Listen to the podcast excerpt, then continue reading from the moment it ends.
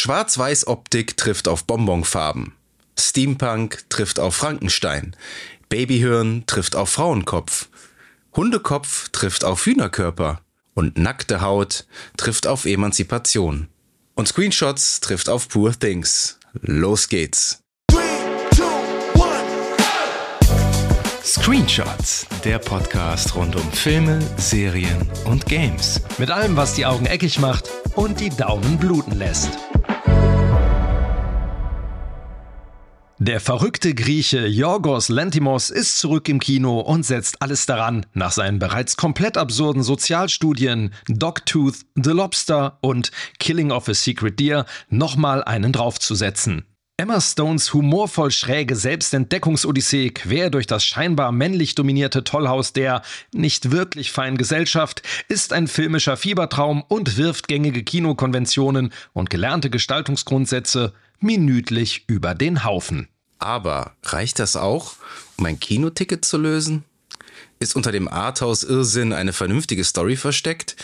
Wird die Message des Films mit dem Holzhammer serviert?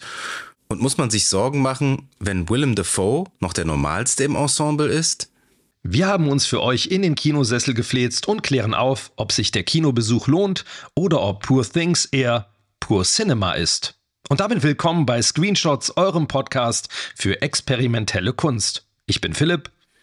Und ich bin Lukas.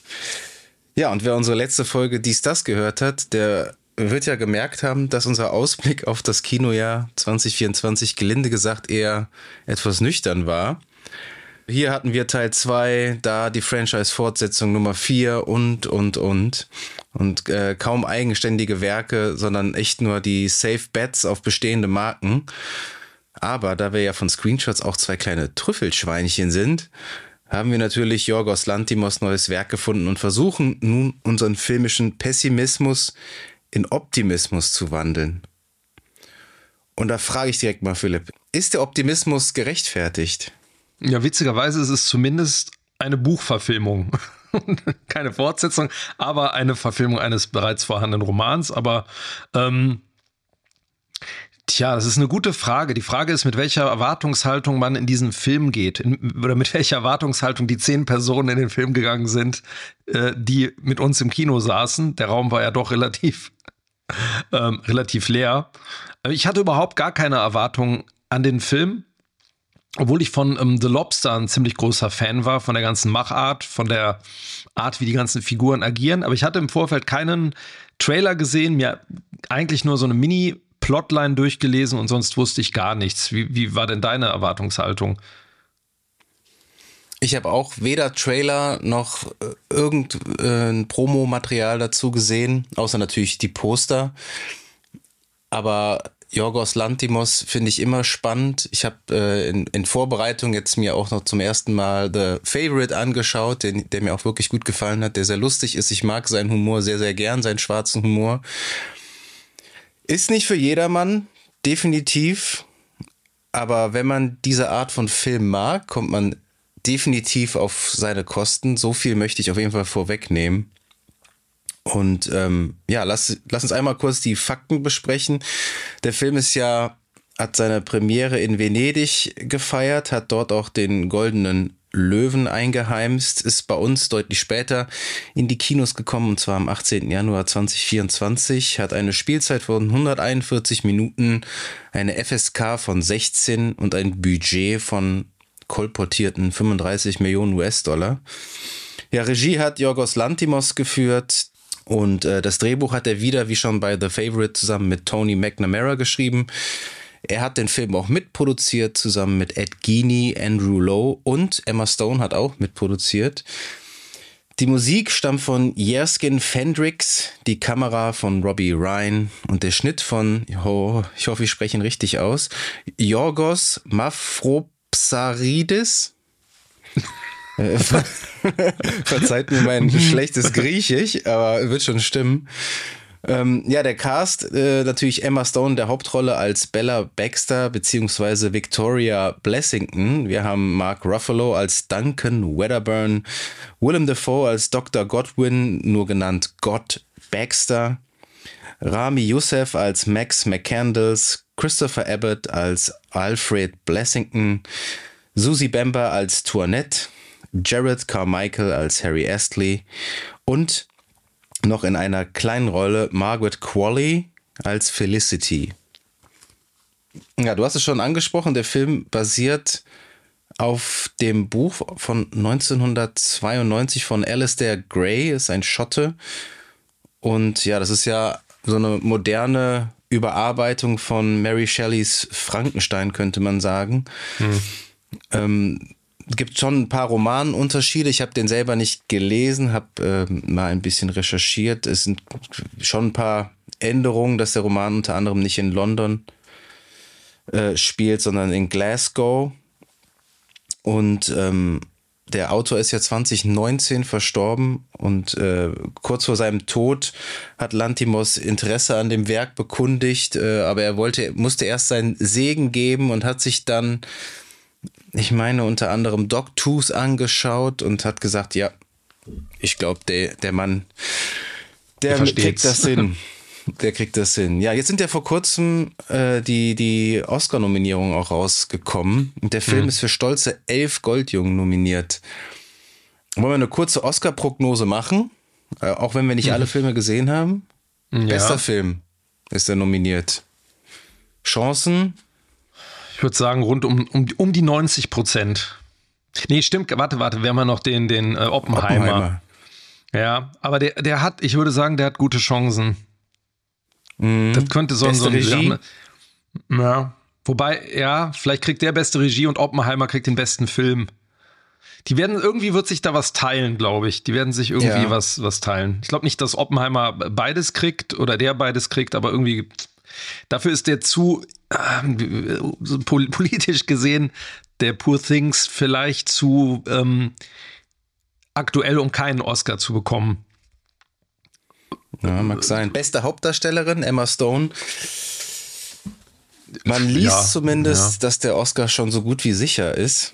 Wer haben wir denn dann noch? Wäre dann ihr zweiter nach La La Land. Sandra Hüller haben wir. Wahnsinn. Ein, ja. Hast du mitbekommen?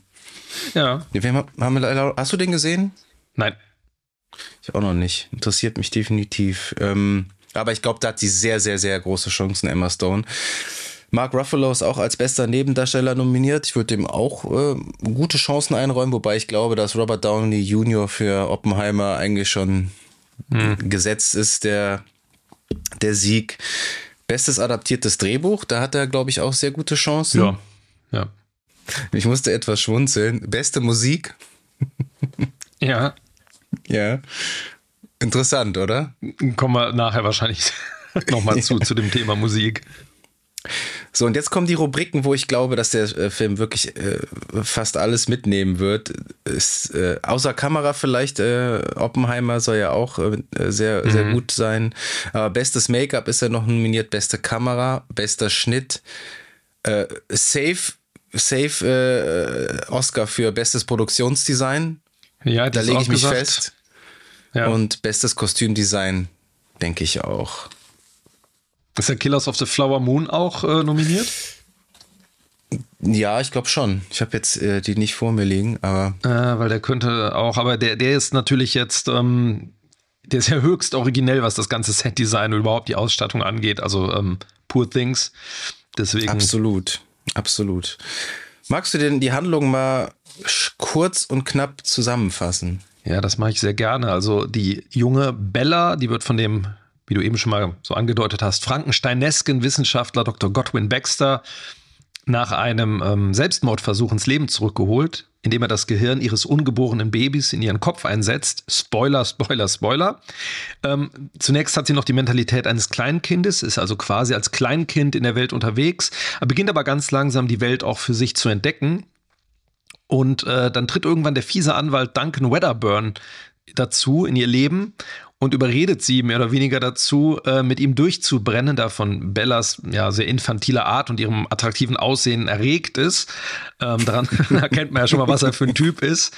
Ähm, und während der am Anfang, der Wedderburn anfangs noch die Zügel in der Hand hält und Bella, kann man wirklich sagen, eigentlich ziemlich schamlos ausnutzt und missbraucht, kommt es da bald zu einem Wechsel der Machtverhältnisse, weil die Bella immer mehr dazulernt und relativ schnell eine sehr überraschende und starke Entwicklung durchmacht. Und ja, wie gesagt, die beiden begeben sich auf eine Reise, auf eine Odyssee, quer durch die Welt sozusagen. Und äh, Bella wächst und ja, lernt immer neue Facetten des Lebens kennen und über sich selbst kennen. Das erstmal so als so ein grober, gut, der grobe Rahmen. Ah, genau, sehr gut zusammengefasst. Schön knackig. Wir starten ja in Schwarz-Weiß. Mhm was ja wahrscheinlich auch, also habe ich es zumindest verstanden, auch, also die Farbpalette spiegelt auch so ein bisschen den, den Zustand von Bella so ein bisschen wider. Mhm. Dass sie ja äh, wirklich ja zu Beginn ein Säugling ist, nicht richtig äh, laufen kann, äh, sprechen lernen muss. Und da, ja, wann sehen Kinder in Farbe? Es dauert ja auch so ein paar Monate, glaube ich. Mhm wenn ich mich nicht recht täusche, dass das, ähm, dass das so ist. Ja, der stößt einem ziemlich äh, äh, vor den Kopf, der Film, wenn der, wenn man ähm, Willem Dafoe kennenlernt, der ja total entstellt ist. Ein, sein Vater hat an ihm schon Experimente durchgeführt, deswegen sieht er so aus, wie er aussieht. Ihm, ihm fehlen diverse Organe. Mhm. Er hat, äh, ich glaube, sein Vater hat an ihm ein Experiment durchgeführt, ob man die Organe braucht, die Magensaft oder Magensäure produzieren. Mhm. Ähm, hat sie dann entnommen, nur um dann festzustellen, dass sie scheinbar ja, doch wichtig braucht man. Das, das braucht ja. man.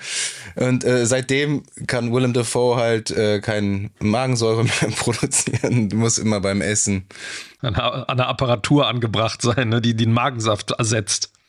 Genau, der äh, rülpst dann immer eine riesengroße mhm. Blase. Ja. Und man kann vorab sagen, also wir beide saßen im Kino und ich habe schon lange nicht mehr so viel gelacht bei einem Film wie bei diesem hier. Ich also muss, zumindest an dieser einen Stelle dauerhaft. Das, also ich, also ich weiß nicht, was uns da getriggert hat, aber wir haben gefühlt zehn Minuten immer noch gelacht danach, obwohl der Film schon längst ganz woanders weiter war. Ja, definitiv. Das ist ja auch, finde ich, ähm, eine Stärke von Lantimos, dass der Humor von ihm, der kommt ja einfach immer so aus der Kalten, so um die mhm. Ecke. Mhm. So, einfach so überhaupt nicht vorbereitet, also einfach so hier furztrocken. Ne? Mhm. Also das, das mhm. finde ich, finde ich echt klasse. Ich fand die Idee, fand ich sehr spannend, das auch so mal so ein bisschen umzukehren weil Willem Dafoe ja eigentlich eher so ein bisschen Frankensteins Monster ist, könnte man sagen. Hm. Und ähm, ja, es ist ja auch sehr egoistisch, was er da macht, muss man ja auch sagen. Ne? Er, er will sie ja, wie, hast du Dogtooth gesehen? Mhm. Ja, also da, da werden ja auch, da wird ihnen ja außen so eine Welt die vorgegaukelt, die nicht, von den Eltern. Genau, die nicht wirklich existiert von den Eltern. Und die Kinder werden in dem Haus festgehalten und dürfen nur in den Garten. Und Katzen sind, glaube ich, äh, sind die Bösen oder irgendwie sowas. genau, ja, ja. Die werden alle falsch benannt, die, die Tiere. Genau. Es ist ewig her, dass ich den Film gesehen habe. So leichte Fritzel-Vibes hatte der. Mhm.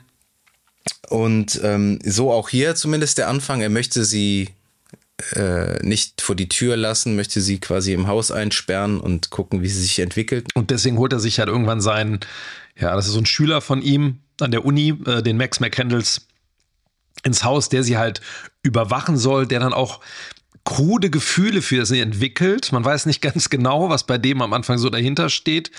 Und ähm, der Godwin Baxter, der, der Doktor, schlägt dann vor, dass er die Bella doch einfach heiraten soll, um so eine Art, ja, eigentlich Kontrolle auch dauerhaft über sie zu haben. Und bei dem ja, Schließen des Vertrages zwischen ähm, McCandles und dem Godwin Baxter taucht dann halt der Duncan Wedderburn auf, dieser durchtriebene Anwalt, der sich dann halt in die Bella verguckt, in ihr Äußeres, aber auch in diese, diese Kinds, ja, kindliche ähm, Naivität und der sie dann mehr oder weniger ja entführt äh, auf mehr so auf halb freiwilliger Basis.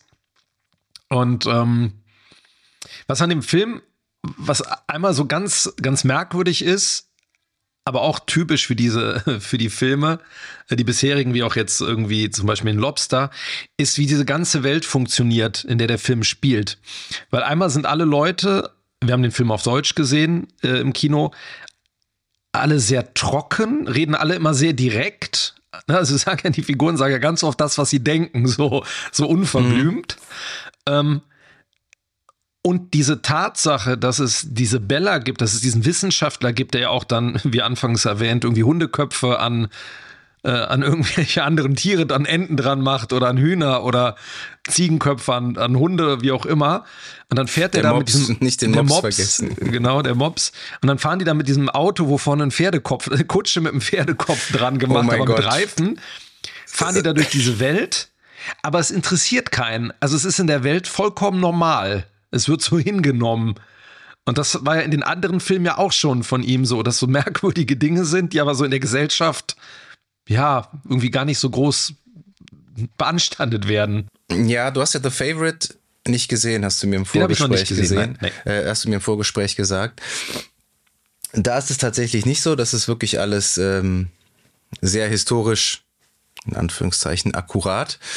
Aber hm. ja, man muss den Film ganz klar als Fantasy-Film bezeichnen. Also hm. Das ist er halt auch einfach, ne? Aber du hast recht, es ist, es, es ist einfach in dieser Welt offensichtlich normal, dass du eine Kutsche hast, wo vorne so ein abgehackter Pferdekopf dran ist.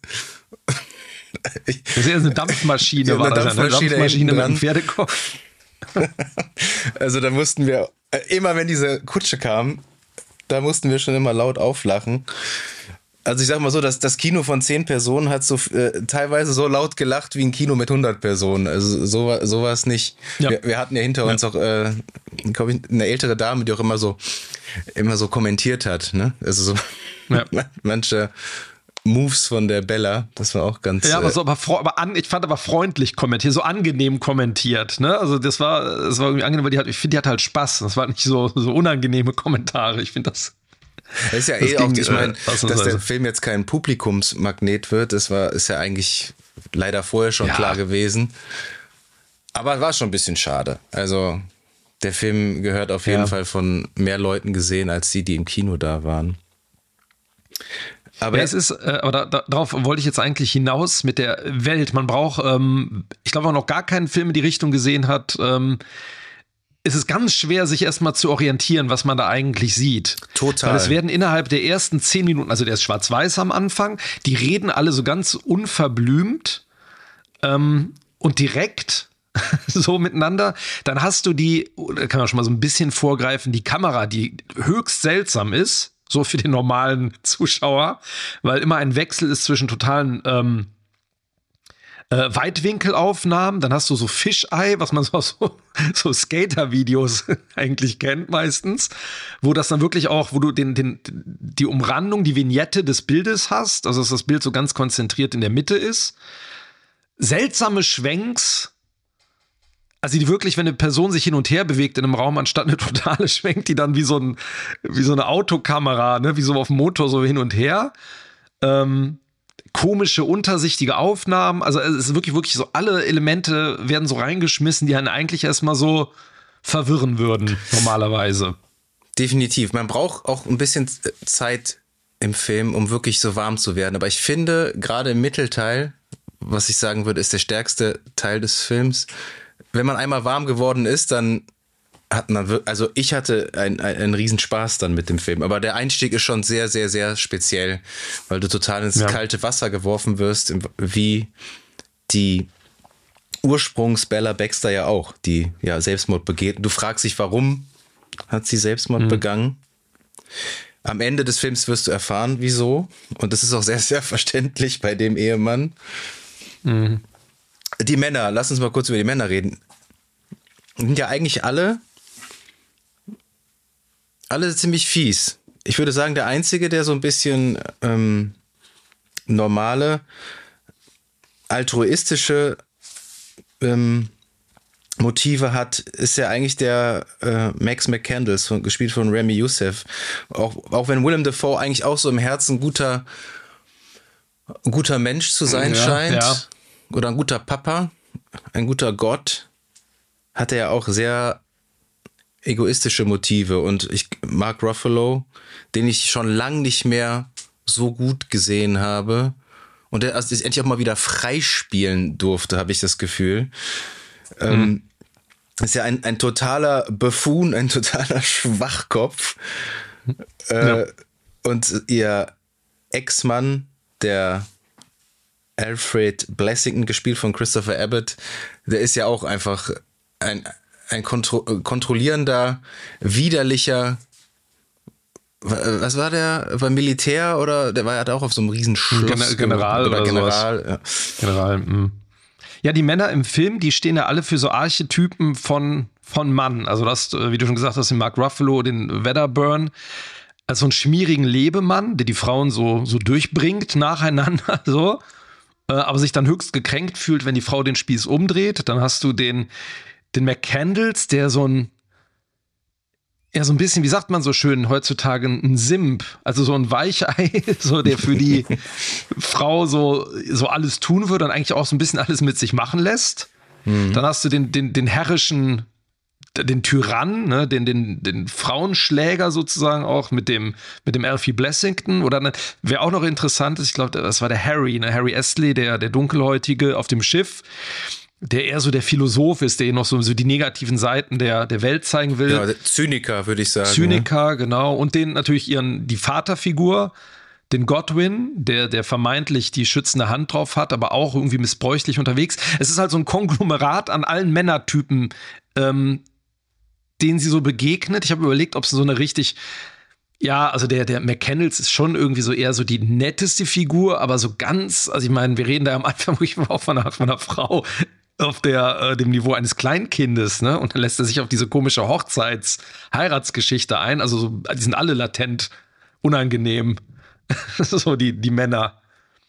Also denen gegenüber stehen ja auch wirklich, ähm, also sie lernt ja parallel in jeder Epoche, wo sie einen Mann kennenlernt, immer noch eine entsprechende Frauenfigur auch kennen, die irgendwie gegenübergestellt ist. Ne? Wenn sie in ihrer Zeit dann im Sie ist ja später im, im Bordell tätig. Da hat sie dann die, äh, die, eine Reihe der unattraktivsten Männer, die man hier auf der Leinwand gesehen hat.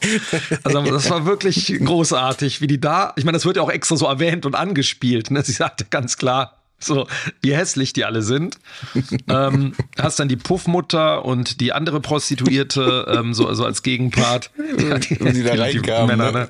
Ja, unfassbar. Dieser erste mit dem Zylinder, so der, der Typ. Einfach unglaublich.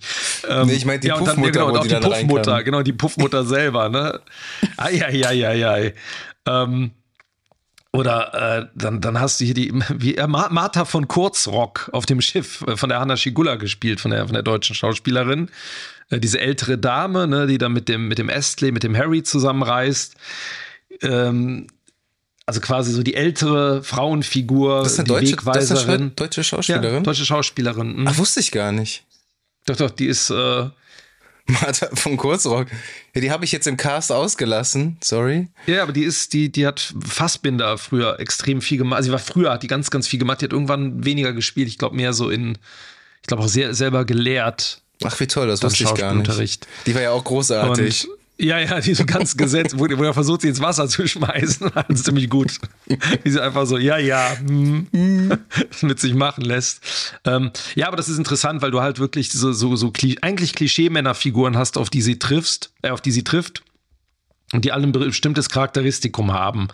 Ähm, ja, aber ich finde, das ist richtig, das ist absolut richtig, aber ich finde, die sind jetzt nicht irgendwie total platt äh, ähm, verkörpert, wo du denkst so, oh ja, okay, ich habe es verstanden, sondern Nein, die sind nicht nur das, also die sind nicht nur äh, schwarz und nicht nur weiß. Die sind eigentlich, die haben alle so, so zwei Seiten oder, oder die Fassade bricht ja dann also auf jeden Fall bei dem Mark Ruffalo am, am meisten. Ähm, aber es sind alles interessante Figuren. Absolut, ja. Auf die sie da trifft. Lass uns mal über Emma Stone sprechen. Mhm. Also tolle Performance, mutige Performance. Mhm. mhm.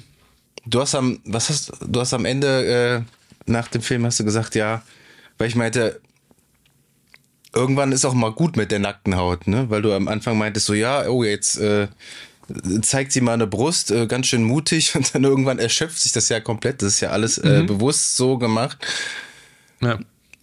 Aber also so eine Performance, körperliche Performance habe ich auch schon lange nicht mehr gesehen, dass, dass sich jemand so verausgabt, schauspielerisch und auch körperlich. Das ist mhm. schon, ist schon aller Ehren wert und das ist auch echt unangenehm. Es wird im Laufe des Films irgendwie ja. immer unangenehmer und erschöpfender. Man kann den einfach nicht mehr beim Schnackseln zugucken, weil man einfach denkt, so, es ist einfach, also ich meine, das ist ja auch der Punkt, definitiv. Es ist ja ihre, ja, ja, klar. ihre Form der Emanzipation, ihre Form der Selbstbestimmung. Also sie wird ja nie zu irgendwas äh, gezwungen. Also sie, zumindest hat es den Anschein, dass sie da auch genau weiß, was sie da tut. Also zumindest jetzt später im Puff, wenn sie ja auch versucht, dann mhm. da so, so ein bisschen sozialistische Züge damit reinzubringen.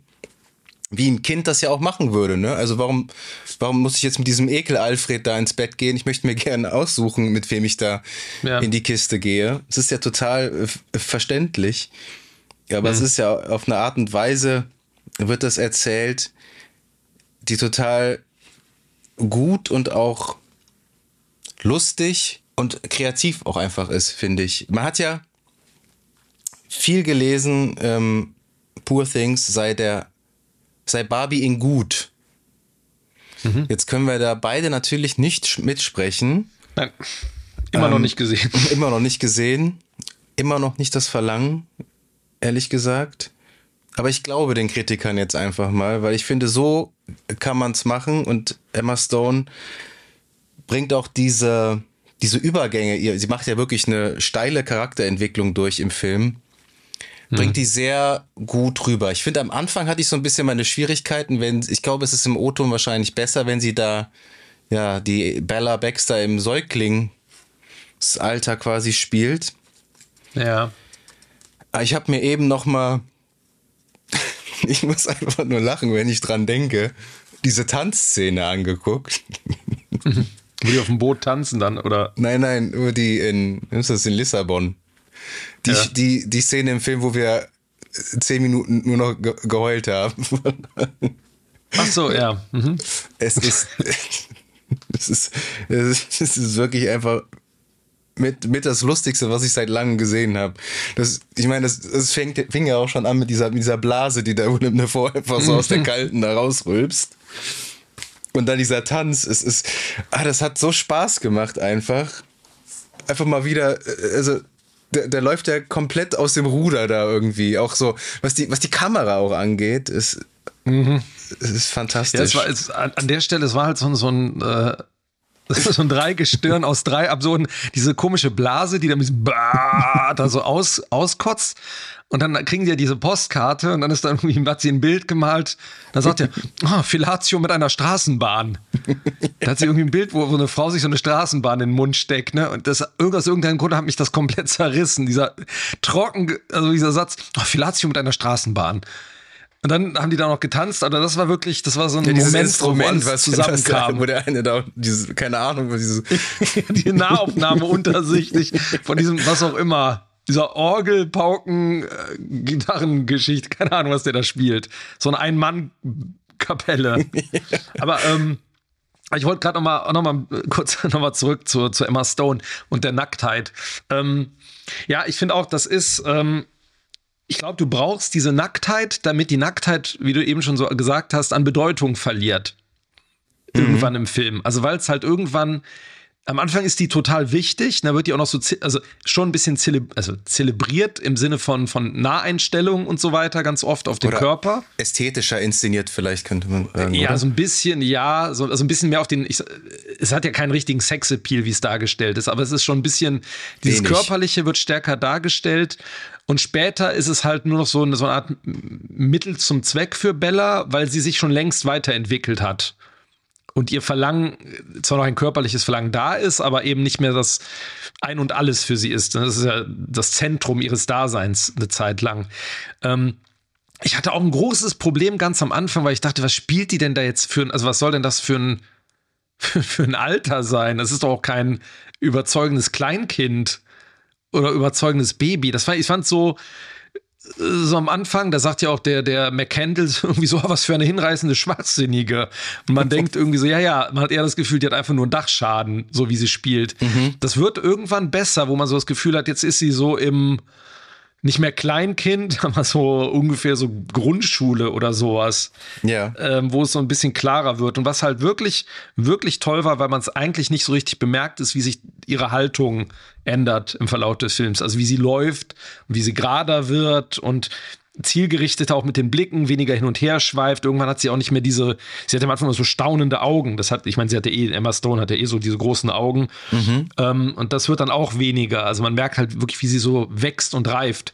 Was natürlich ganz schön ist, weil sie ähm, dem Wedderburn gegenübergestellt ist, der halt immer mehr zerfällt und infantiler wird eigentlich im Verlauf des Films. Und so der vom Macher halt zu einer totalen Lachnummer mutiert naja, zum offensichtlichen. Macher. Ich habe mich auch die ganze Zeit gefragt, wo hat der die Kohle her? Dieser. Ja. Dieser also Lappen. nach außen hin Macher, ne? Er, er, er ja, gibt ja, ja vor, jemand zu sein. Ja. Ich meine, Kohle hat er ja irgendwie und tut so, als wäre er der Held in der feinen Gesellschaft und das, diese Fassade bröckelt dann ja weg. Ja, totaler Blender.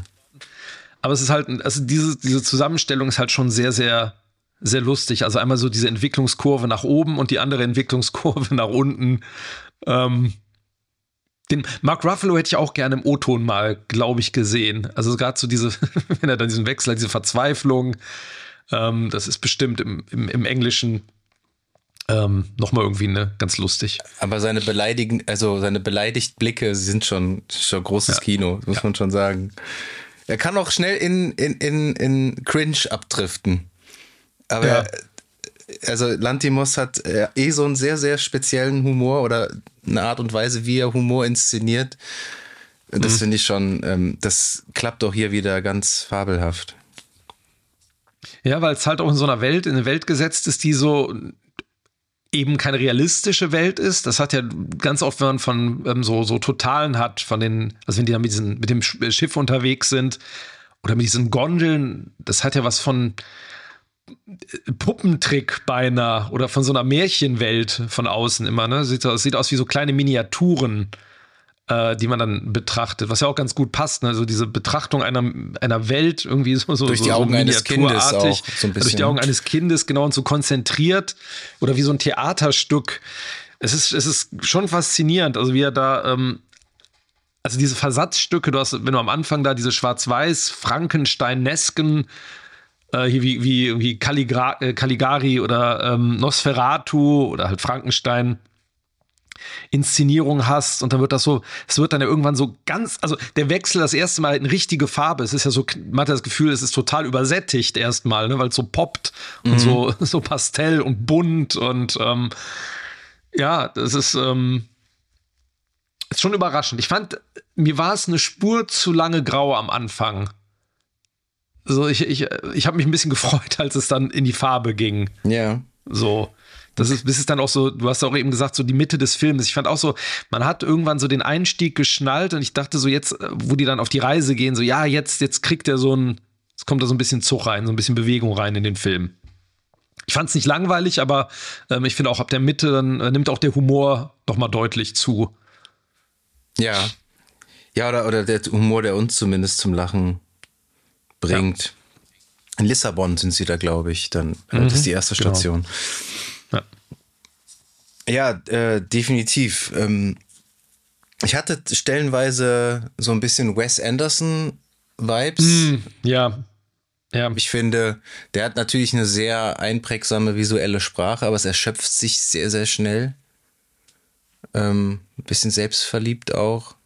Hab mich jetzt hier nicht so gestört, weil, aber vielleicht auch, weil ich nicht so viele Wes Anderson-Filme gucke. Ich musste wegen, wegen Steampunk und Willem Dafoe und diesen ganzen Dampfmaschinen, ich musste stellenweise dann so, dachte ich auch, ich bin ein Terry Gilliam-Film. Total. Brazil oder genau, Brazil. 12, 12 Monkeys, ja. Hat Brazil nicht auch so viele ähm, ja. Äh, Weitwinkel und äh, ich weiß nicht, Fische? Terry Gilliam ja sowieso. Der hat immer diese komischen Weitwinkel und dann so nah dran an Gesichter mhm. hat er ganz oft. Wenn du, wenn du so einen ähm, Weitwinkel nah am Gesicht dran hast, dann wird es ja so unfassbar verzerrt. Also ich auch diese Leute im Bordell, da hatte ich auch das Gefühl, da war wieder so ganz weitwinklig und dann so nah dran an diesen, hast auch den Typ mit den schielenden Augen und äh, das ist eine Kombination, die man so nicht so oft sieht. Er hat natürlich, er hat natürlich was total Surreales, ne? Also ich meine, allein ja. dieser Fisheye-Optik da, das ist, äh, glaube ich, vier Millimeter Brennweite gewesen mhm. wo, du, ähm, wo du auch noch diese Vignette drum hast, dass du quasi ja, wie so durch so ein Guckloch äh, an der Tür hm. durchguckst. Ja, du begrenzt es einerseits und du hast so was Voyeuristisches. Wobei ich mich immer im, Ver im Verlauf des Films immer gefragt habe, ob es eine, eine Art Regel gibt, wann das eingesetzt mhm, wird. Ich konnte für mich ja. jetzt nichts entdecken, wo ich jetzt gesagt hätte, ah, das ist immer ein Moment, wo sie eine Entwicklung durchmacht oder wo irgendwas Neues in ihr Leben mhm. tritt oder wie auch immer. Aber ich konnte jetzt nichts entdecken, wo ich gesagt hätte, das ist eine, eine Regel, wann das passiert. Ja, das stimmt. Und du hast äh, im Kino einmal kurz zu mir gesagt, das erinnert dich ein bisschen an Bioshock auch. Mhm. Es gab diese ja. Szene in, hast du, ich weiß gar nicht, ich glaube, das erste DLC zu Bioshock Infinite. Hast du die DLCs gespielt? Ja, die habe ich gespielt, aber. Und es gibt, es gibt äh, im ersten DLC eine Szene, wo also die Hauptprotagonistin Elizabeth, Elizabeth äh, in Paris sitzt und da so ein Croissant ist. Und das sah eins ja. zu eins aus, äh, wie die Szene da in wo sie dann Lissabon sich die ganzen Süßigkeiten da reinstopft und mhm. auf so ein bisschen auf Entdeckungstour kriegt, geht, dachte ich, wow, krass. Also ja. entweder, entweder Zufall oder Jorgos Lantimos hat mal Bioshock Infinite gespielt oder sich zumindest davon inspirieren lassen. Aber to ja. toll. Also, ähm, wenn wir jetzt hier über das Visuelle sprechen, ich finde, der Film sah, das ist, das ist ein Film, dafür geht man ins Kino. Also man wird mal wieder mhm. irgendwie auf eine visuelle Reise mitgenommen. Das, ich ich, ich finde, der sah wirklich, wirklich toll aus. Natürlich auch getragen von diesen unfassbar tollen Sets, die ja alle extra äh, dafür gebaut wurden. Da ist ja, ähm, mhm. also visuelle Effekte hat der Film ja, glaube ich, gar nicht mehr so viele. Die haben auch viel vor in, in so einem LED-Cave gedreht, äh, zum Beispiel ja. auf dem Boot die ganzen Sachen und so. Das mhm. sieht man schon immer irgendwie, finde ich. Aber. Es ist so merkwürdig, weil es ist einerseits auf dem Boot. Ich dachte auch, einerseits ist es natürlich total künstlich, weil die Welt, die da umsegeln, das sieht ja aus, als würden die in, in einer Art, äh, hier in so einer Dauerschleife. In so einer Eis, ja, in so einer Kugel, hier in so einer Schneekugel unterwegs sein. Ne? ja, ne? Also weil ja. halt so, es ist so, so beengt, ne? Der Horizont ist ja quasi vor dem Boot direkt. Und gleichzeitig dachte man aber, nee, aber es sieht nicht nach Greenscreen aus. Es sieht schon nach etwas aus, wo die sich wirklich drin bewegen. Und ich meine, dass die jetzt halt auf Sound, in Soundstages da gedreht haben, also richtige Sets, richtige Bauten, das ist schon, ist halt toll. Und das merkt man auch, weil sie sich halt so richtig schön durchbewegen. Genau, das transportiert sich total.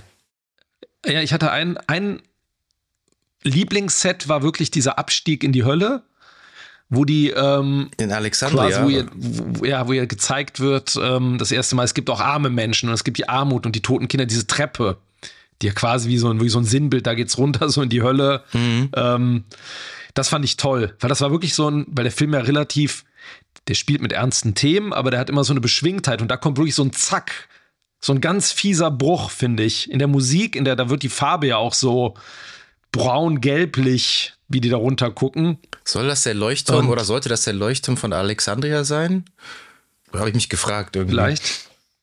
Also aber dieser Blick darunter, ne, wie die alle liegen und dann die sterbenden Kinder, das war schon krass. Also weil das halt auch für sie, das, für den Zuschauer, aber auch für sie, für die Bella ja so, so, so ein Bruch plötzlich ist. Ne? So, so das erste Mal sieht sie, es gibt so ein Elend. Mhm. Bevor ist alles für sie, für sie ist ja alles beschwingt. Ne? Selbst so in Anführungszeichen schwierige oder dramatische Situationen werden von ihr immer so weg mit so einer Naivität oder mit so einem, ja, egal, so überspielt. Ne? Sie hat überhaupt keinen, keinen Vertrag mit den Gefühlen von denen drumherum. Ähm, aber auch eine total Moment, realistische Reaktion auch von ja. ihr, dass wenn, wenn ein Kind das erste Mal mit so Ungerechtigkeit äh, konfrontiert wird, dass sie dann direkt sich das mhm. Geld vom Danken nimmt und in ihrer Naivität ja. den, den, den Kindern und den, den, den, äh, den, den, äh, den Menschen da in Alexandria, in dieser Hölle, dann da helfen will und den, mhm. die sie dann einen Reibach daraus machen, hier die Angestellten von dem Boot, die das Geld ja. natürlich dann einsacken. Ähm, aber wirklich, also äh, clever gemacht, wie, so, wie sie so die Station des, ja, des Erwachsenwerdens so, so durchläuft. Also der, der Übergang ja. ist wirklich sehr fließend. Also du hast natürlich diese, diese Kapitel, Mhm. Ähm, jetzt müssen Schöne überlegen. Trenner übrigens. Ja, lustige Trenner. Also der beste Trenner war mhm. der, wo sie auf diesem Fisch reitet. Auch da habe ich mich gefragt, nicht? Also habe ich versucht zu analysieren, so ist das jetzt wieder ein Sinnbild für irgendwas, für einen Entwicklungsschritt, aber ich konnte es nicht entschlüsseln. Ähm, da, da da war irgendwie äh, die Interpretation, habe ich, konnte ich. Äh, Was stand denn in den Trennern? Geben. Stand da einfach nur die Stadt?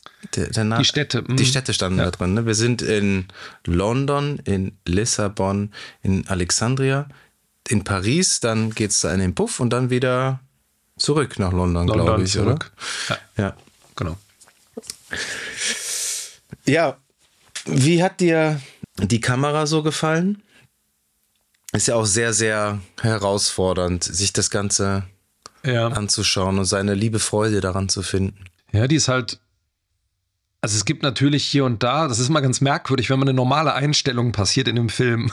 also wenn dann wirklich mal so eine so Schuss gegen Schuss passiert. Das meinte ich auch eben, ähm, dass ich mal versucht habe, mal herauszufinden, wann wird auf klassische Kamera gesetzt, wann werden diese super Weitwinkel, die wurden ja auch oft bei, bei Räumen eingesetzt wenn sich Leute durch Räume bewegen, die die Räume natürlich dann noch breiter machen und die Sets noch größer äh, wirken lassen. Ähm ja, ich fand es total interessant, eben weil man halt versucht, da irgendwie einen, einen Sinn drin zu entdecken.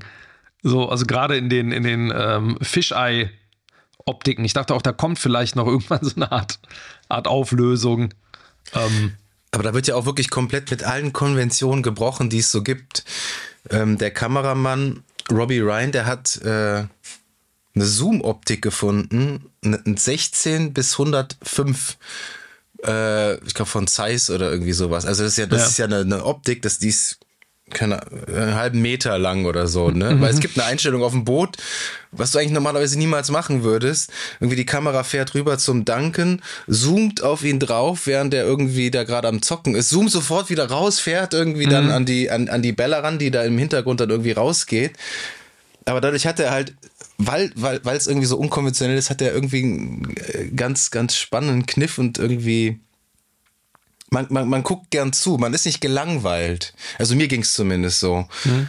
Ähm, ja, das ist ja auch die, was, was du die, normalerweise mit dem, äh, mit, dem, mit dem Schnitt dann auch eher lösen würdest, ne? was genau. du gerade beschrieben hast. Das wirkte so ein bisschen so on the fly. Wir machen das jetzt mal so ein bisschen ja. Guerilla-mäßig. Aber äh, das hat in, in anderen Filmen würde, würde einen das total rausreißen. Hier halt nicht, weil, weil man sich halt auch wahrscheinlich damit abgefunden hat, äh, dass der Film einfach äh, ja, visuell Wege geht, die man jetzt nicht unbedingt er erwarten würde. Wobei diese mhm. Fischei-Optik ähm, auch irgendwann, ja, es ist halt auch einfach, sieht halt einfach auch nicht gut aus, muss man auch einfach sagen, ne? Nee, das, genau, es sieht nicht gut aus, deswegen misst man dem halt so eine Bedeutung bei, weil du halt denkst, irgendwie, warum entscheidet man sich dafür? Ähm, und genau die, die strengt nach einer Weile so ein bisschen an. Mhm. Weil die hat in The Favorite hat, hat, hat, hat sich das auch schon so etabliert? Da hatte der auch ja. schon viel mit so Fisch. Und dann so Schwenks auch mit, mit so einer Fischei-Linse. Mm. Und wo du denkst so, warum? Also, was, was soll mir das jetzt sagen? Also, die, die, die, die Leute sehen dann in dem Schloss da total isoliert dadurch aus, weil die irgendwie so eine gewisse mm. Distanz haben. Aber also der Sinn dahinter hat sich mir bis jetzt noch nicht so ganz. Ja, die vor allem hast du, was du auch ganz oft hattest, also ist nicht nur durch die Fischei, auch in diesen Weitwinkelgeschichten, dass die Leute am Rand so wegsuppen, also so ganz krass in die Unschärfe gehen manchmal. Mhm. Ähm, äh, was, was in einigen Szenen, das fand ich bei der, bei der Hochzeitsszene am Ende, wo dann der Godwin steht da irgendwie an der Seite und normalerweise wäre der eigentlich scharf, aber war dann komplett weg. So, wo man denkt, das würdest du normal nicht machen in so einem Moment. Also total dann, verzerrt dann mal, ne? Ja, ja, genau, total breites Gesicht und halt unscharf. ähm, aber Willem ja, Dafoe haben wir doch gar nicht gesprochen. Äh, hast du, nimm mir mal ganz kurz, nimm mir einen Film, wo Willem Dafoe schlecht ist. Ja, gute Frage. Der hat den schlechten Film mitgespielt, aber ist ja, da auch so ein Highlight, ne? Speed 2 comes to mind. Cruise Control etwa. Ja. ja, äh, habe ich, boah, weiß ich gar nicht. Aber selbst da ist er mega hab. gut. Aber, äh, äh, Willem Dafoe, der ist halt auch irgendwie in so einem, der macht irgendwie seit, spielt irgendwie seit 20, 30 Jahren Rollen, wo man einfach nur so denkt, so, ja, Mhm. Ich, ich mache das jetzt mal, äh, ich probiere das aus, mir ist das egal und ich, ich, äh, der, der ist einfach, der ist einfach immer wieder wunderbar. Auch, auch hier, auch wenn er total entstellt ist, er kann mit seinem expressiven Gesicht ja nicht spielen. Das ist ja wirklich schon ein Novum. Mhm. Ne? Spielt er jetzt nicht auch in Robert Eggers äh, Nosferat? Nee. Er hat schon ja. mal Nosferat. Nee, hat er schon mal. Der war schon mal, äh, genau. Hat den, hat den, den Max Shrek schon mal gespielt. Ja. Ne? In Nosferatu.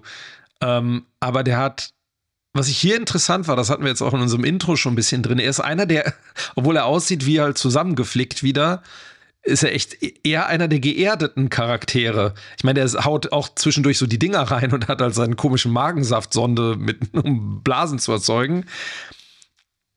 Aber der, der wirkt fast noch am normalsten von den Figuren. Während alle anderen total chargieren, finde ich ihn vom Spiel relativ normal. Also da hat der schon mal, hast du mal, hast du äh, hier The Lighthouse gesehen? Nee, leider nicht. Nee. also da, das ist komplett, also auch geil. Geiler Film. Ähm, ist ja auch schwarz-weiß und da spielt er halt, ne, ist halt batshit crazy, wie man so schön sagt. Und hier ist es ja wirklich, ja, und hier ist es ja wirklich so eine reduzierte, eigentlich fast eine reduzierte Performance. Mhm. Ähm, deswegen, ähm,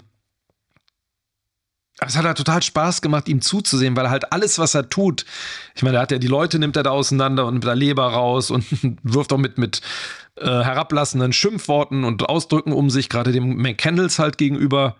Ähm, aber man guckt ihm halt irgendwie, der, weil der, der, der, weil der so eine Ruhe ausstrahlt in dem Film, ne? Das ist halt der so ein Gegenpol. Mhm. So als Vaterfigur, als Gott, wenn man ja. ihm diese Figur, diese Rolle ja dann irgendwie zu, zuweisen möchte oder soll. Ähm, ja, interessant. Also anders als sonst, aber ähm, es, ja, hat dieses geile Gesicht. Das ist halt einfach ein tolles Gesicht, gerade so in diesen Nahaufnahmen. Mhm. In Schwarz-Weiß. Schwarz-Weiß und Nahaufnahmen tun, tun immer gut bei ihm. Ich fand auch sein Ende sehr schön. Also, das hat mich schon berührt. Also, wie er so im Guten dann quasi eingeschlafen ist und hatte so sein, sein liebstes Geschöpf äh, an seiner Seite mit Bella. Die ist ja dann zurückgekehrt. Ja. Und wer lag noch im Bett hier? Der, der Simp. Der, der McCandles. Der McCandles, genau. Ja. Fand ich, fand ich nett. Also er hat ja auch irgendwie, er, er meint es ja nicht, nicht böse. Es ist ja alles nur für Forschungszwecke. Ja, es ist natürlich, ist halt so ein, er ist schon natürlich irgendwie eine, eine zwielichtige, also er sagt natürlich auch, er hat sie wieder ins Leben zurückgeholt, also er hat sie sterben lassen, aber das Baby, weil das Baby sich nicht dafür entschieden hat zu sterben, sondern nur die Mutter. Aber natürlich ist halt typische Figur mit dem Gottkomplex. Also dabei, ob man da unbedingt den Hunden die Entenköpfe und, oder umgekehrt zusammenbauen muss. Oder auch was, da würde ich nämlich jetzt auch gerne mal drüber sprechen, über den Alfie Blessington, den Ehemann. Mhm. Ähm, der am Ende seine Strafe bekommt. Ähm, aber äh, auch das, wie das so hingenommen wird, dass es einfach mit dem gemacht wird am Ende, ist natürlich ein absoluter Widerling. Aber als Strafe, hm, ja gut. Ähm, ich finde, um mal da so den Weg mal, mal hin zu, zu bahnen inhaltlich, der Film hat für mich einen ziemlichen Hänger bekommen am Ende in Paris wo sie da als Prostituierte arbeitet. Ähm, das zog sich für mich ganz schön lang, fand mhm. ich. Irgendwann dachte ich, okay, jetzt habe ich so verstanden. Und dann kommt der Duncan Wedderburn nochmal wieder. Und ich war überrascht, obwohl es ja logisch ist, aber ich war überrascht, dass dieser, dass der Ehemann nochmal am Ende ausgegraben wird. Und dass es dann nochmal so diesen Anhang gab, also diesen Epilog oder dieses, diese letzte Viertel, Fünftel, mhm, ja. dass der Ehemann nochmal auftritt und das nochmal so ein, so ein, ja, nochmal so, so was aufmacht. So einen komplett neuen Strang. Ich war auch überrascht, aber du lernst dadurch natürlich äh, die Motivation von, von äh, Victoria Blessington, also von der von seiner ja. Frau. Du, du fragst dich, warum wollte sie sich umbringen? Und mhm. da bekommst du dann Hast die Antwort. Hast du dich das gefragt? Ja, habe ich mich gefragt. Echt? Ja. Ich habe mich das, also für mich war das einfach eine Frau, ist von der Brücke gesprungen. Es sagen wir mal so, es wäre jetzt nicht, es ist jetzt nicht unbedingt so relevant, dass man es erzählt bekommen müsste. Aber mhm. ich fand es fand's ganz interessant. Und äh, Christopher Abbott ähm, äh, sehe ich auch immer eigentlich ganz gerne. Ja. Ich finde, der, der, der, äh, du hast ja Game of Thrones nicht gesehen. Ich finde, der sieht immer aus wie so wie Jon Snow hier. Wie heißt der? Mhm. Weißt du, wen ich meine? Ja, ich weiß. Ja, ja, ja. Stimmt. Jetzt fällt mir der Name nicht ein. Ich verwechsel die immer total. Aber der hat jetzt auch letztens, der spielt immer in den äh, Filmen von vom Sohn von David Cronenberg mit, jetzt habe ich den Namen vergessen. Also die, die musste ich beide abbrechen, die sind mir, die sind so hart, die Filme. Cronenberg, ja. Ja, der Sohnemann. Der hm. Sohnemann macht äh, mittlerweile auch Filmchen. Und Christopher Abbott spielt da auch immer mit. Ähm, ja, sind, sehr, sehr gory und eklig. Brandon, ne? Brandon Cronenberg, genau. Ja. Infinity Pool und so weiter. Boah. Ja, boah. ja nee, aber äh, jetzt sind wir abgeschwiffen. Ähm, ja. Hab mich, hab mich nicht gestört, aber ich, ich würde dir ähm, zustimmen. Ich finde auch in Paris hat es sich echt gezogen. Der Punkt wurde gemacht. Irgendwie äh, bitte dann doch äh, ein, zwei Sexszenen weniger, weil es einfach auch echt nicht mehr, nicht mehr schön mhm. ist, die ganze äh, Bumserei da.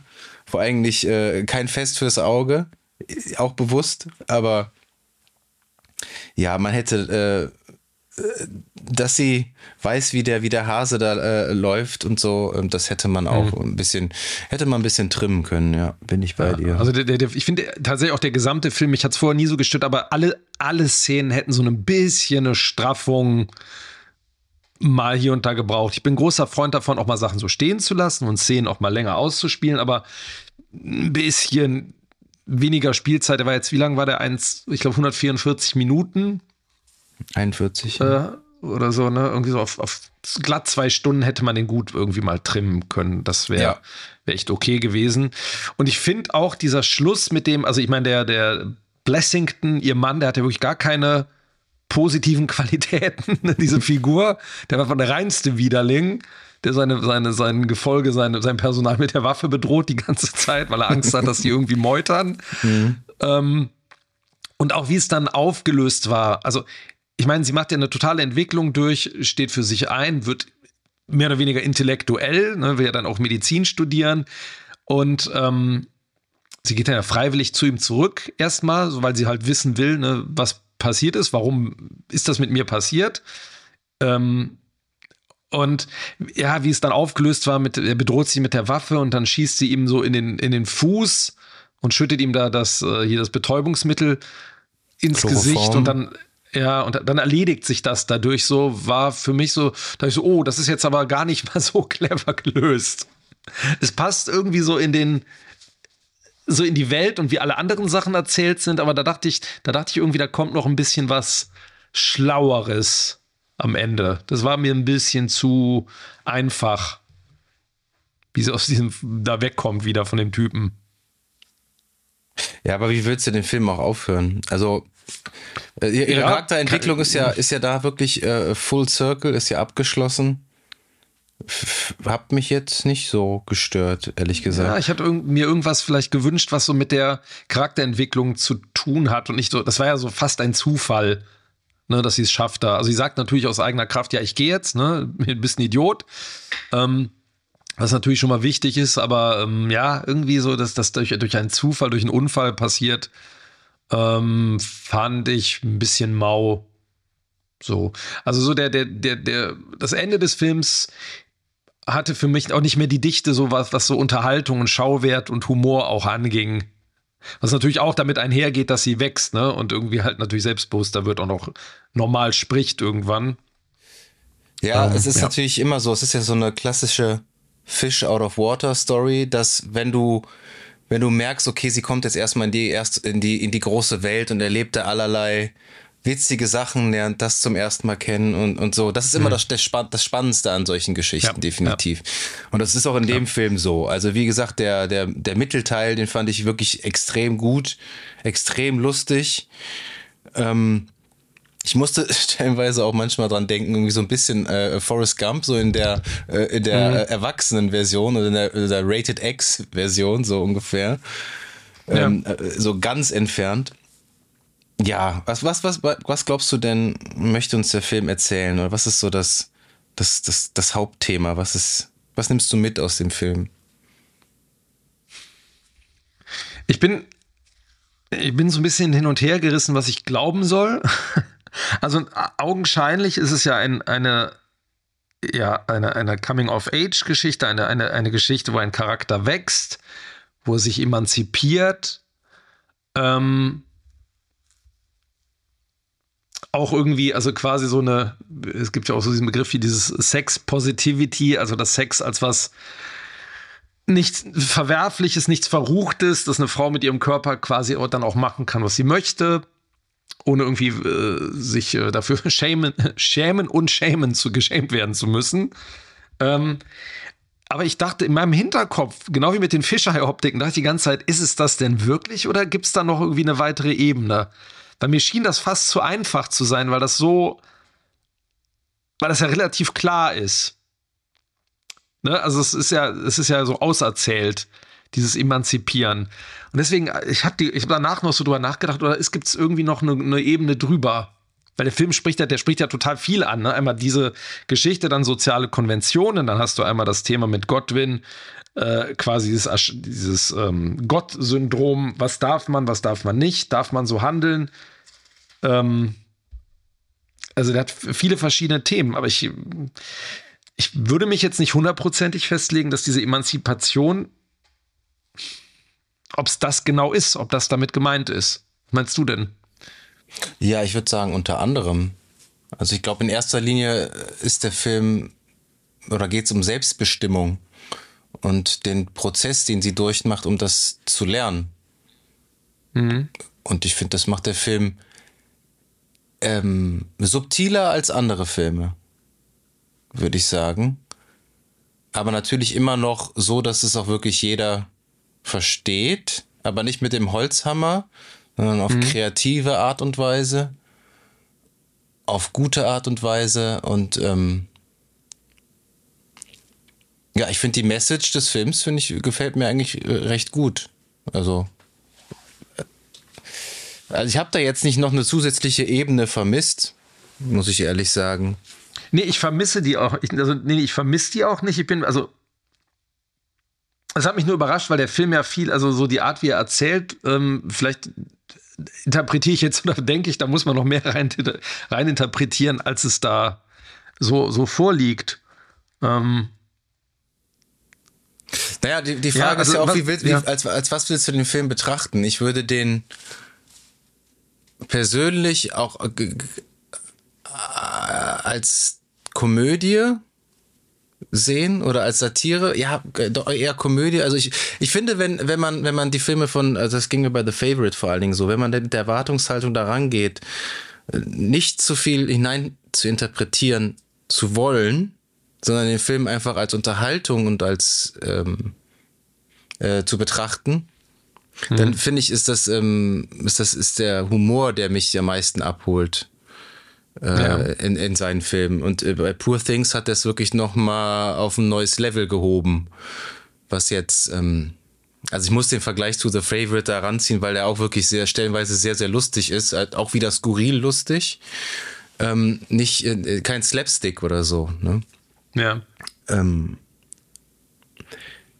ja, und in, in, Kombination, in Kombination mit wirklich auch mit einer guten Geschichte, mit der, mit der, mit der, mhm. mit der, also du hast diese Emanzipation auf der einen Seite, die Selbstbestimmung, ähm, deutlich mehr Story, deutlich mehr Futter als jetzt The Favorite, ähm, der auch eine coole kleine Geschichte in so einem Mikrokosmos erzählt, aber ähm, hier nochmal größer, fantastischer, ähm, ja, mir hat der Film einfach richtig gut gefallen. Mhm. Ich habe, ähm, wenn es um die Thematik geht und um denselben Regisseur, also mir hat The Lobster besser gefallen, weil ich den von der, die, die, die, die Thematik fand ich war besser umrissen. Das war für mich ein, ein etwas spannenderer Ansatz, so als Grund, Grundidee, als Grundkonzept. Ähm, den fand ich auch ein bisschen, der war für mich nachvollziehbarer von den, von den ganzen Figuren her. Ähm, auch wenn die alle da auch total schräg sind und halt irgendwie alle so leicht neben der Spur. Ähm, aber den konnte ich ein bisschen, der hat mehr mit mir gemacht. Mhm. Ähm, ich habe den leider gar nicht mehr präsent. Das ist ewig her, dass ich den gesehen habe. Ja, der ist jetzt auch schon neun Jahre alt. Ja, der das, war eine, den, das war echt ein Film seit langem mal wieder. Also gut, wie gesagt, lange her jetzt auch schon, aber der, der hat bei mir total lange noch so, Nachgehalt. so Spuren hinterlassen. Ja, total, total Nachgehalt. Diese ganzen Themen. Ähm, hat auch der das jetzt persönlich so ein bisschen den, also persönlich finde ich den so ein ja. bisschen den ähm, Wechsel in Colin Farrells Schauspielkarriere, abgesehen jetzt von Brügge sehen und sterben, so ein bisschen gestartet, ja. dass er wirklich ja. auch in so äh, Arthouse-Filmen, nenne ich es jetzt mal, äh, mhm. mitspielt und da wirklich auch total gegen seine, ja, gegen das Image des, des Schönlings anspielt. Ja. Er ist ja auch so ein bisschen, ja. wenn ich mich recht erinnere, auch so ein bisschen, bisschen, bisschen mopsig und so, so, so einen leichten ja. Wanst angefuttert. Dann hat er den Schnörres da. Und das ist bei Emma mhm. Stone mhm. ja auch so. Sie spielt ja eigentlich in dem Film, ich meine, sie ist ja auch eine sehr attraktive Frau, aber wird ja auch immer so mega sexy und toll inszeniert. Und hier sieht sie ja, ja, sie ist immer ungeschminkt. Sie hat äh, die Haare, die, die, die mit, mittlerweile irgendwie bis zur Kniekehle und so. Sie ist ja auch nicht, ähm, sie spielt ja auch ein bisschen mit ihrem, mit ihrem Image so als, als, äh, mhm. als Schauspielerin. Ja. Ähm, und das, äh, das machen die Darsteller, äh, finde ich, immer in, also, also häufig in, in, in den Filmen von Lantimos. Auch in The Favorite. Mhm. Mut zur Hässlichkeit, sage ich jetzt mal. Also nicht, nicht falsch verstehen, ja. aber ja. ja.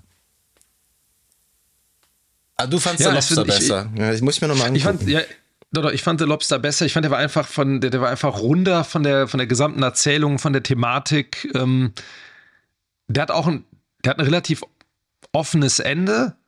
Ähm, aber da passte für mich so die, diese ganze Schrägheit schöner zu der, zur Story ähm, und zu der Welt, äh, in, in, in der das Ganze spielt. Ähm, ich, ich finde das, und ich finde, das merkte man heute auch so ein bisschen, wie wir über den Film reden es ist ein Film, der gar nicht so leicht greifbar ist in allem und nicht so leicht zu beschreiben ist. So, sonst, ich habe das Gefühl, ne, sonst geht das, wenn wir über Filme reden, so ein bisschen leichter von der von der äh, Hand, ja, ja. von der Hand, ne? Und hier ist es ganz schwer, weil es so viele Aspekte gibt und so viele Teile, aus denen der Film besteht, um, um irgendwie den so als Ganzes einmal zu beschreiben. Und ähm, ich, ich finde es auch ganz schwer, also ich würde es schwer finden, diesen Film jemanden zu zu beschreiben? Also nee, unabhängig also, jetzt von der, von der Handlung. Ne? Handlung also die Prämisse ist ja, eigentlich ist recht, recht simpel, ne? Aber genau, so den, aber so den, dieser, den wahren Inhalt, ja. Ja, und die Art des Films, also ich fände es schwer, dem jetzt zu sagen, ja, dem und dem könnte ich den empfehlen. so, da, dieser Person könnte ich den empfehlen, eine Empfehlung aussprechen es ist, weil es so schwierig ist einzuordnen, was dieser Film eigentlich ist, wie, wie, die, wie die Stimmung ist, wie der Humor ist. Ich kann mir auch vorstellen, klar, im Kino die Leute, ähm, das war jetzt auch nicht das typische ähm, Mainstream-Kino-Publikum, hatte ich das Gefühl. Also wir und die, die hinter uns saßen und so. Aber ich glaube, da wirst du ganz viele, da haben wir auch im Kino schon drüber gesprochen, ganz vielen Leuten, die nach einer halben Stunde sagen, sag mal, seid ihr bescheuert? Sag mal, geht's noch? Ja, also den, überleg den mal beim Kinoabend vorzuschlagen. Ähm, kann, Risky. kann Risky für viele move. betroffene Gesichter sorgen. Ja, also es ähm, ist schwierig. Also es ist wirklich sehr, sehr speziell. Ähm, ich fand den zum Glück, obwohl er so arthausig ist und so ein bisschen artsy ist er ja auch, war der aber relativ leicht verdaulich trotzdem. Ja.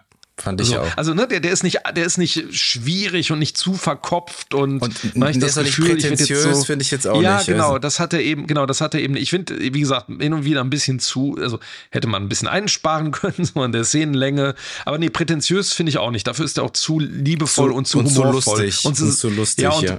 so ein Selbst, also der, der, Film weiß, was er ist, auch. so, ne? Also, das, ist der, das merkt man an diesem Humor. Ähm, ja, es ist halt, es ist halt echt schwierig. Es ist auf jeden Fall mal ein Film. Fandest du den nicht erfrischend? Doch, doch, ich fand den, ich fand den optisch, ich fand den auch inhaltlich vom Schauspiel ähm, sehr erfrischend. Ähm, ich bin nicht sicher, ob es ein Film ist, den ich jetzt zeitnah noch mal ansehen muss. So, das hatte ich, ich um jetzt nochmal auf den Lobster zurückzukommen. Lobster, den habe ich mir dann kurz darauf dann noch mal angesehen. So, bei dem hier,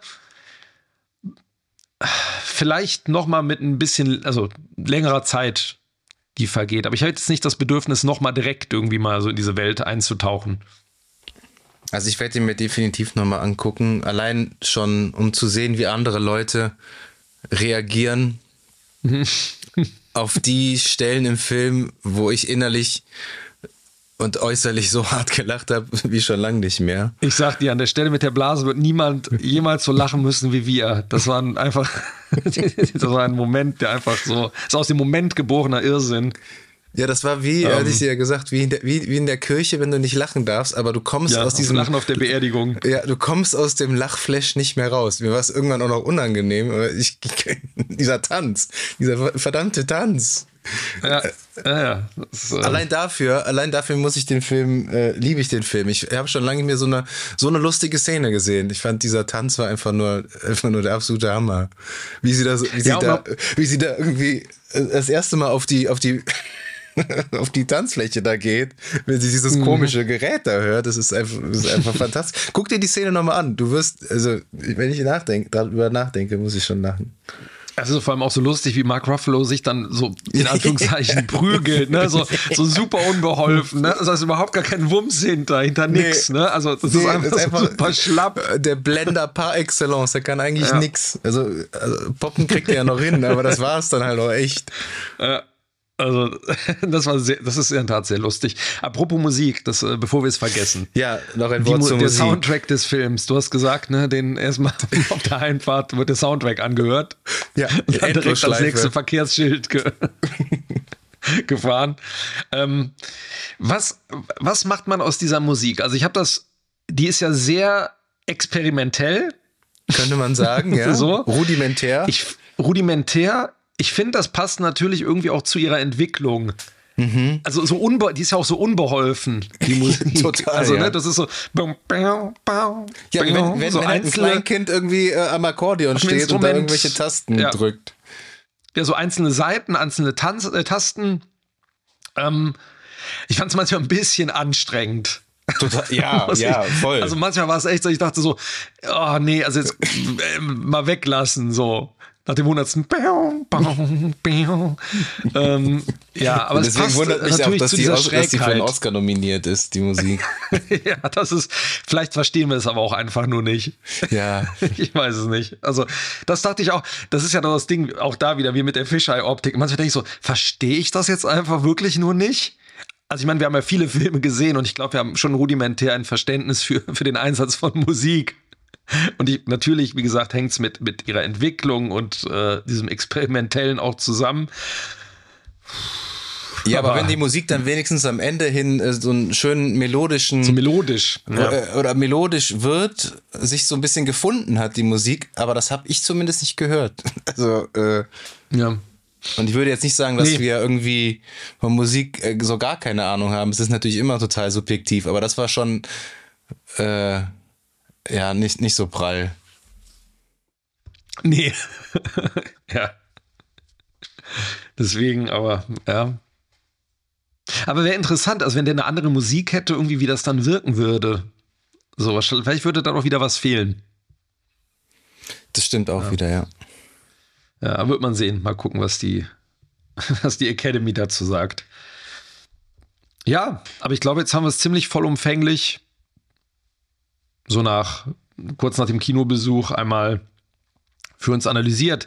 Wie ist denn, wie ist denn so deine Bewertung, wenn du eine geben kannst? Ich würde dem Film starke 9 von 10 Shots geben. Ja, ich würde ähm, sieben geben. Ja, sieben von zehn. Landen wir bei acht. Drei im Sinn. Kann man machen. Kann man Ja, machen. es ist wieder, es ist halt, es ist halt wieder so ein Film, so der, der, der halt total schwierig ähm, äh, zu bewerten ist irgendwie. Ich finde, ja, ich finde auch, man sollte ins Kino gehen und auch einfach Filme dieser Art unterstützen, weil es halt eben frisch ist, auch wenn es jetzt eine Buchverfilmung ist, aber weil es eine frische Geschichte ist, weil es stilistisch interessant ist, weil die Schauspieler wirklich, wirklich toll sind. Ja, es ist so die so Story und der, der Schluss, der ein bisschen bei mir das so eine 8 verhindert hat, aber ähm, auf jeden Fall mal ansehen. Das, also Empfehlungen würde ich trotzdem aussprechen. Ich auch. Große Empfehlung von mir. Definitiv. Ja, wunderbar. Das war unser Senf zu Poor Things. Und wenn ihr wissen möchtet, welche Filme, Serien und Videogames wir bereits höchst professionell analysiert haben, dann solltet ihr einen Blick auf unsere Website www.screen-shots.de werfen. Dort findet ihr eine Übersicht aller bisherigen Episoden.